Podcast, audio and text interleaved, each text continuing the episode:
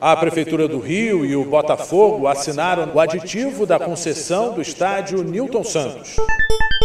O ano pode ter mudado, mas o seu podcast favorito não. Resenha 37. A concessão, que terminaria em 2031, agora vai até 2051 podendo ter um acréscimo. O novo acordo prevê que o Botafogo cumpra obrigações como melhorias estruturais e melhor aproveitamento do engenhão, com a promoção de shows e eventos, além da revitalização da área externa.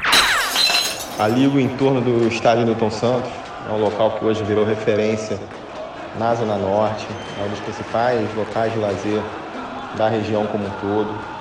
É muito importante a gente conseguir revitalizar aquele local. Aí eu fiz um projeto que se transformou em lei para registrar o local como polo gastronômico, cultural, desportivo e de lazer.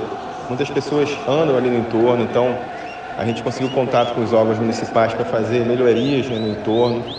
É, há alguns anos teve uma obra de revitalização, de, de drenagem, iluminação, asfalto e tudo mais.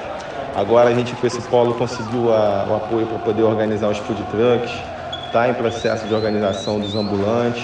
Ali é um local onde a cultura pulsa, porque tem uma das melhores rodas de samba, se não a melhor da cidade, que é o Samba da Feira, que acontece nos fins de semana. Ali tem várias pessoas praticando atividades esportivas.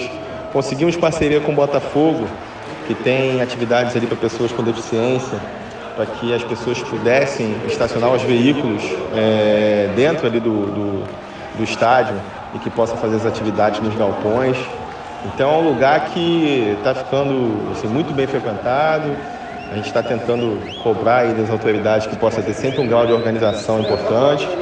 E a parceria com o Botafogo segue firme para a gente fazer dali é, um dos grandes pontes da zona norte da cidade, tá bom? Nosso trabalho está à disposição de todos.